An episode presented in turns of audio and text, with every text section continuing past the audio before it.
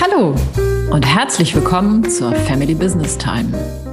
Wenn zu Ihrer Familie ein Unternehmen gehört, sind Sie bei uns genau richtig. Denn Family Business Time ist der Podcast für Familienfrieden im Familienunternehmen. Herzlich willkommen zu dieser Folge.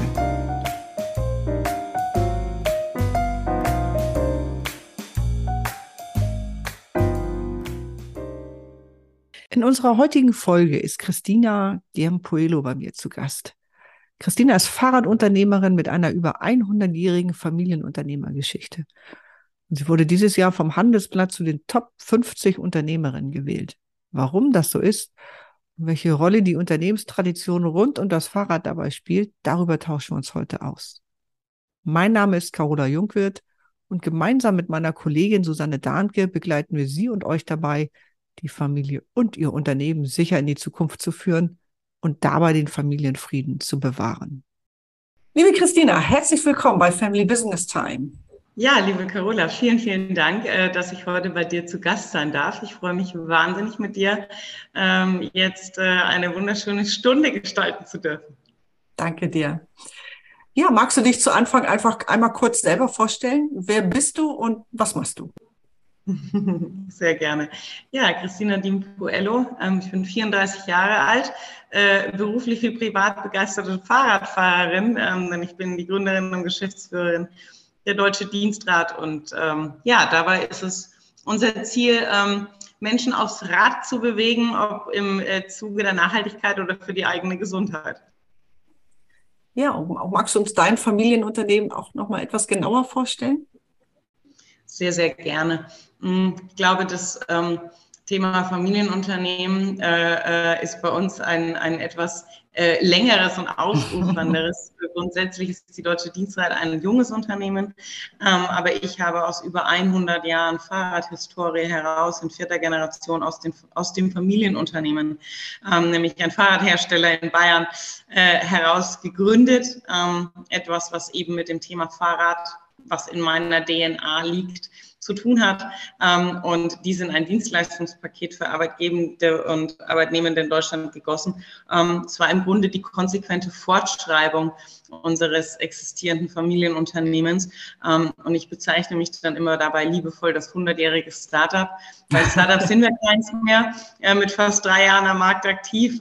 Aber nichtsdestotrotz bringen wir die tiefen Werte eines Familienunternehmens mit und ähm, kombinieren sie eigentlich mit der Technologie- und Innovationsführerschaft, die wir am Markt bei Deutsche Dienstrat ganz klar anstreben. Mhm. Da mag ich eigentlich gleich schon einmal nachhaken, denn du sagst ja, du bist nicht mehr in dem ursprünglichen Familienunternehmen tätig, sondern hast eben mit einer ganz eigenen Geschäftsidee ja ausgegründet. Ähm, magst du erzählen, wie es dazu gekommen ist? Sehr gerne.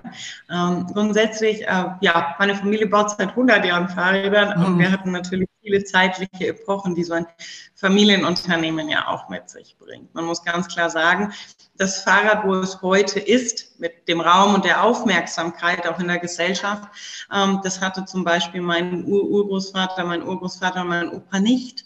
Mhm. Ja, man muss ganz klar sagen, ähm, wenn man äh, den Krieg äh, bedenkt, dann war das ein überlebensnotwendiges äh, Fahrzeug. Nach dem Krieg wollten die Menschen Kühlschränke, sie wollten Autos, sie wollten Fernseher, ja, da war Fahrrad ein arme Leuts Fortbewegungsmittel. Und das war natürlich die Epoche des sehr niedrigpreisigen Fahrradniveaus. Ähm, es war nicht angesehen in der Gesellschaft und hat sich dann zu einem Sport- und Lifestyle-Produkt ähm, entwickelt über die Jahrzehnte hinweg und so haben sich natürlich auch die Familienunternehmen oder das Familienunternehmen immer wieder ähm, entwickelt. Äh, wir haben alle Höhen und Tiefen hinter uns mhm. und ähm, ich bin nach meinem Studium dann relativ schnell ins, ins Familienunternehmen und den Fahrradhersteller eingestiegen, ähm, habe dort alles durchlaufen. Also ich meine, im klassischen Familienunternehmen, egal ob man studiert hat. Meine Mutter, ich erinnere mich noch daran, äh, an meinem ersten Arbeitstag nach dem Studium, ich kam von der Uni total motiviert und der erste Satz meiner Mutter war vor der gesamten Belegschaft. Aber zeigt ihr mal, wie arbeiten geht. Die muss einmal alles machen und nehmt sie so richtig ran. Und da habe ich gewusst, die nächsten Monate werden keinen Zucker schlecken so war es auch. Gott sei Dank habe ich natürlich auch in all meinen Ferienjobs immer zu Hause gearbeitet. Ich kannte natürlich jeden und habe somit von Produktion zu Logistik, Marketing, Vertrieb einmal alles durchlaufen dürfen und bin dann letztlich ähm, im Bereich Finanzen, Controlling und HR ähm, auch viel unterwegs gewesen, ähm, habe äh, zuletzt auch äh, die HR-Leitungsfunktion ähm, äh, inne gehabt. Ja. Ich mag da gerne gleich einhaken und zwar am liebsten chronologisch nochmal ganz weit zurückgehen. Wie war es denn für dich in einem Familienunternehmen, das dein Ur-Urgroßvater, hast du gerade gesagt, gegründet hat? Wie war ja. das da drin aufzuwachsen? Du hast gerade schon von deinen ersten äh, äh, Joberlebnissen erzählt. Was, was hast du für Erfahrungen gemacht? Ja, also hier ist es schon auch, ich meine, jedes Familienunternehmen hat ja seine Höhen und Tiefen. Und ähm, ich glaube, gerade wenn man in den Unternehmerkreisen sich mit Familienunternehmern, ähm, die in Geschwisterkonstellationen, in Ehepaarkonstellationen, in Nachfolgekonstellationen feststecken, haben ja auch ihre Hürden. Und ähm, bei uns war es schon auch so, es war nicht immer einfach. Ähm, oftmals begegnen einem natürlich auch Vorbehalte. Naja, sie ist da, weil sie die Tochter ist. Mhm. Das meine ich jetzt mal geschlechterbezogen, weil das war bei uns immer nie ein Thema. Also meine Mutter war 40 Jahre schon immer die Geschäftsleitung, mhm. die Führungsgalionsfigur.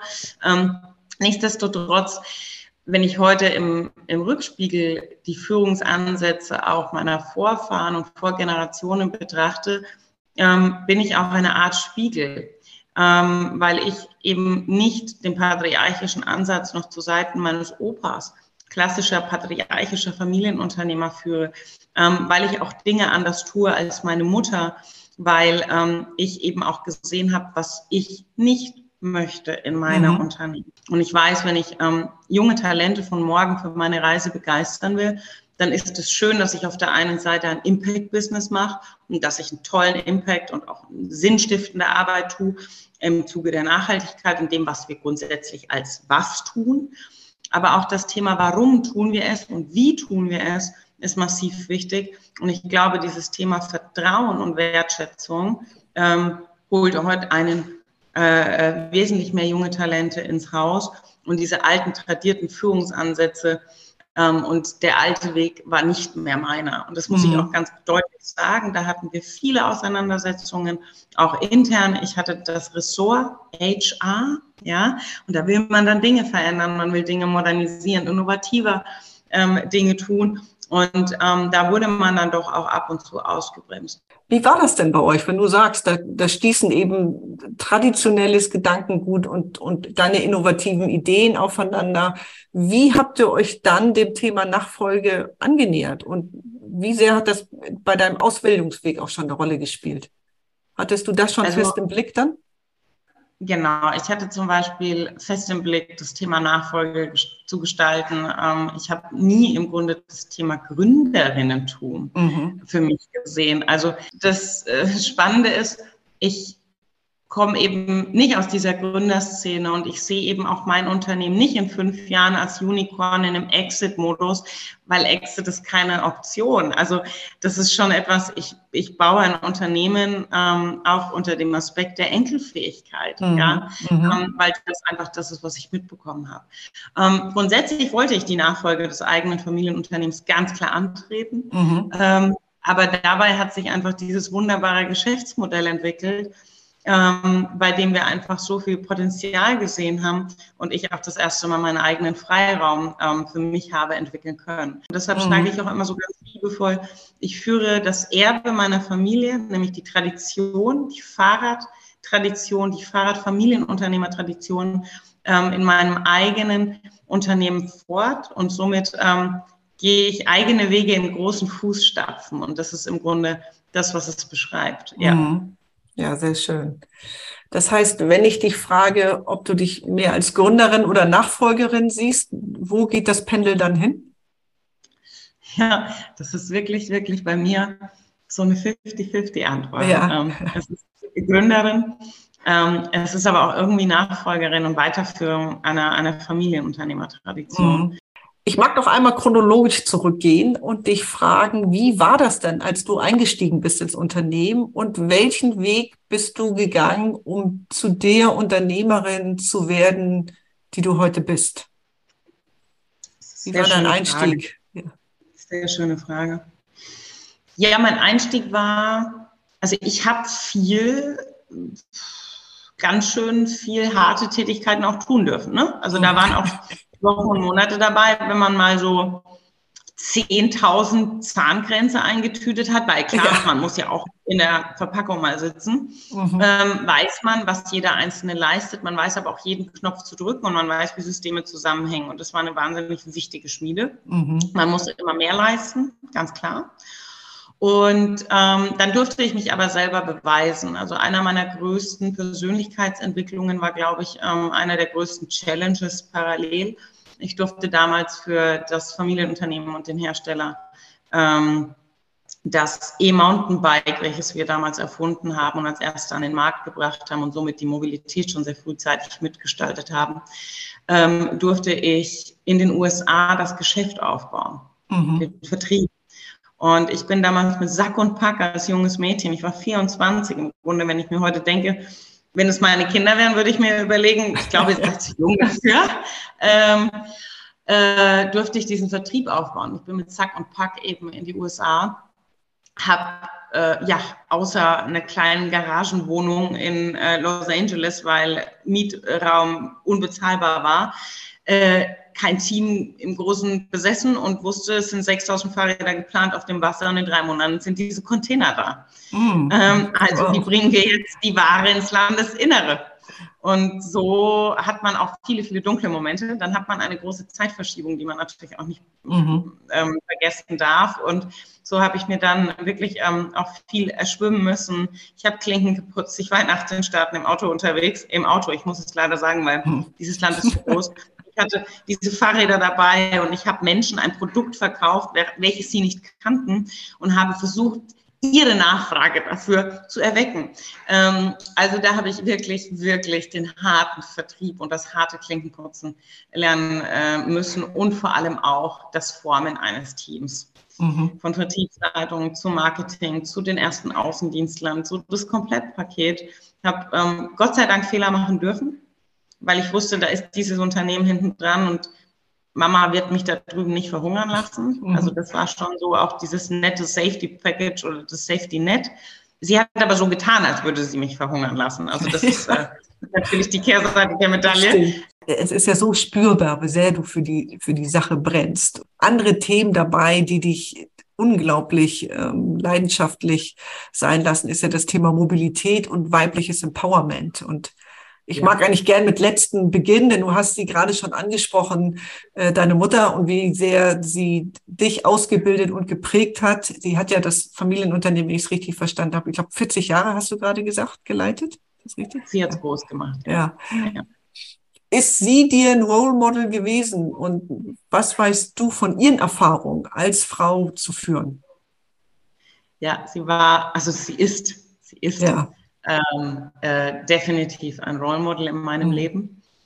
Ähm, und was das Spannende ist, sie war immer in so einem Selbstverständnis Frau mhm. an der Spitze. Mhm. Ähm, wir sind dann damals sehr schnell gewachsen, haben uns einer Holding angeschlossen, waren dann konzernanhängig. Ähm, sie hat dann neue Strukturen auch kennengelernt. Ähm, sie hat natürlich in einer Männerdomäne Geschäft gemacht und kennt auch da ähm, äh, andere Themen. Aber sie hat das Unternehmen schon immer in einer sehr empathisch, sozial kompetenten, warmen Aura geführt, ähm, hat aber immer in diversen gemischten Teams geführt. Und man muss sagen, wir waren, glaube ich, und wenn ich das heute im Rückspiegel betrachte, schon damals ein wahnsinniger Vorreiter, was das Thema Diversität, Inklusion und Frauen mhm. ähm, anbelangt. Aber das war so selbstverständlich. Mhm. Und mit diesem Selbstverständnis bin ich aufgewachsen. Und jetzt kommen wir dazu, warum mache ich mich denn eigentlich heute so stark für Frauen in der Führung? Mhm. mhm. Weil ich hatte das Selbstverständnis. Ja. Das war ganz normal. Ja.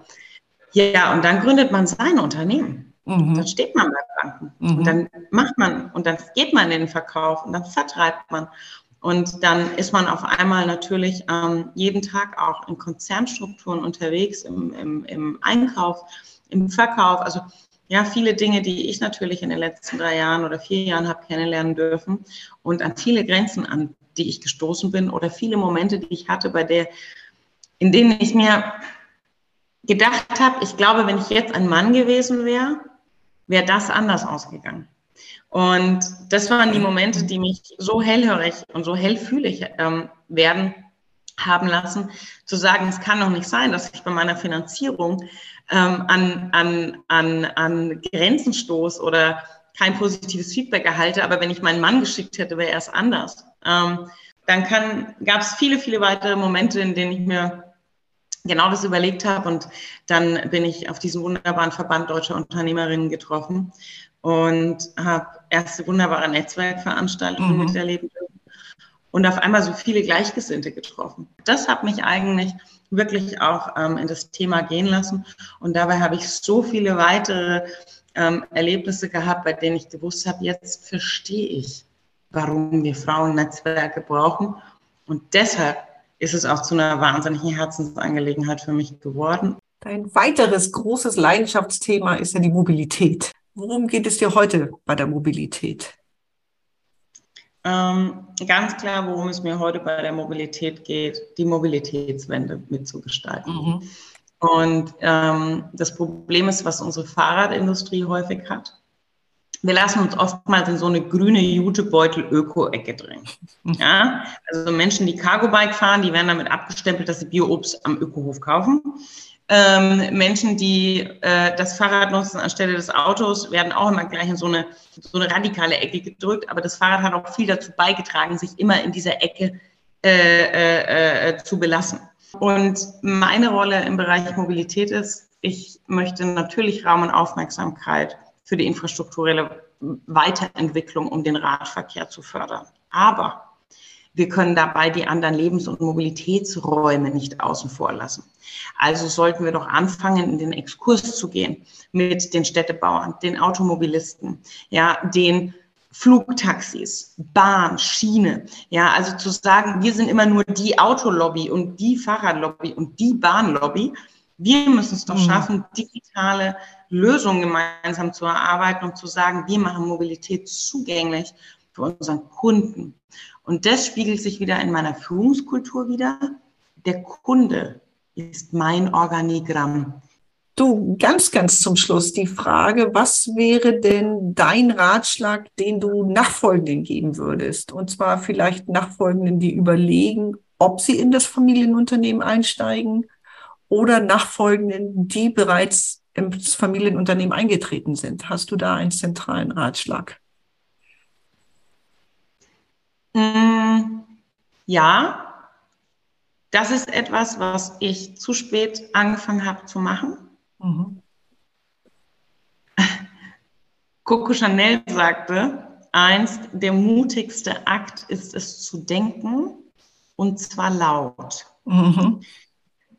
Ich habe mich zu oft ähm, hinten angestellt, aber nicht ich mich persönlich, sondern in meiner Meinung, in meiner Entscheidung und in meinem Glauben, dass das das Richtige jetzt in dem Moment für diese Unternehmung ist. Weil ich großen Respekt auch natürlich vor meinen Eltern und vor, vor all dem, was erschaffen wurde, ähm, hatte. Und mein Mann, muss ich auch fairerweise sagen, hat mir dann die Stärke und den Rückhalt ähm, gegeben, zu sagen, du bist ein selbstständig vernunftbegabter Mensch und deine Entscheidung und deine Meinung ist sehr wichtig und kostbar und sie, ähm, äh, diese Diskussion sollten wir führen. Also er hat mir auch dieses Thema Diskussion führen mhm. gelernt hat mich da auch massiv bestärkt, mit meinen Eltern in die Diskussion zu gehen und sie dahin zu führen und mit ihnen in den Austausch zu gehen, ohne sich zu attackieren, sondern die Diskussion zu leben. Und das musste ich lernen. Das hätte ich, wenn ich das schon so viele Jahre früher gewusst hätte, wesentlich früher machen wollen. Mhm. Also das ist etwas, ähm, was ich jedem, der die Nachfolge antritt, nur empfehlen kann. Sucht euch einen Coach, lasst euch begleiten, es muss von außen passieren und seid mutig auch zu diskutieren. Mhm. Und das wird häufig nicht gemacht. Ähm, und das ist etwas, was ich jedem nur ans Herz legen kann. Ja. Tina, vielen lieben Dank äh, einmal für das offene Teilen deiner ganz, ganz persönlichen familienunternehmerischen Geschichte und natürlich auch dafür zu beleuchten, wirklich welchen gesellschaftlichen Beitrag, das wurde mir gerade erst so richtig bewusst, eben das Fahrrad auch seit seiner Existenz ja eigentlich leistet und wie du gerade geschildert hast, ja auch noch lange nicht mit dem Mobilitätsthema zu Ende ist dieser Weg für das Fahrrad. Kommen wir zum Inspirationsimpuls. Hast du denn unseren Hörerinnen und Hörern etwas für die Zeit zwischen unseren Podcasts mitgebracht, liebe Tina? Ja, also tatsächlich, ähm, da freue ich mich jetzt massiv darüber. Äh, mir ging vor drei Wochen aus meinem eigenen Netzwerk ein wunderbares Buch zu. Und ähm, das ist so, als hätte ich das geschrieben. Ich dachte mir, Mensch, klasse, ein Buch brauchst du nicht mehr schreiben, hat schon jemand niedergeschrieben. ähm, das ist der Andreas Fürsattel. Und der hat ein Buch geschrieben, die Vertrauensstrategie der erfolgreiche Weg zu einer modernen Führungskultur. Und man muss ganz klar sagen, ähm, ich hatte es ein paar Mal erwähnt und das ist auch wirklich so gemeint, Vertrauen ist die Säule und die Basis aller Dinge, die wir tun. Und dieser Mann hat das in einem so wunderbaren Business-Roman niedergeschrieben, ähm, was sehr impulsreich ist, was zum Nachdenken anstößt was auch einen selber immer mal so ein bisschen an die Nase fasst, zu sagen, ja, der Mann hat recht ähm, und es hat mich wahnsinnig inspiriert. Ich kann jedem nur sagen, ähm, die Vertrauensstrategie ist ein ganz, ganz, ganz lesenswertes Buch und hat mich auch echt ähm, in den letzten Wochen inspiriert. Und ich habe sehr viel zu tun, aber ich habe mir äh, die Zeit genommen, das zu lesen und es ist definitiv eine Inspiration. Oh, ganz aktuelle Inspiration. Also vielen Dank dafür. Und den Link zu Tinas Inspirationsimpuls, der steht wie immer in unseren Show Notes. Wenn Ihnen diese Themen bekannt vorkommen und Sie sich mehr Informationen zum Thema Familienfrieden im Familienunternehmen wünschen, dann besuchen Sie gerne unsere Website familybusinesstime.de. Da können Sie auch direkt Kontakt zu uns aufnehmen und in einem persönlichen Gespräch mit uns ergründen, ob und welche Stolpersteine Ihrem Familienfrieden im Weg stehen und wie Sie diese lösen können unser Podcast gefällt Ihnen, dann bewerten Sie uns gerne. Und wenn Sie keine Folge verpassen wollen, abonnieren Sie uns. So bleiben Sie immer auf dem Laufenden. Wir freuen uns auf Sie.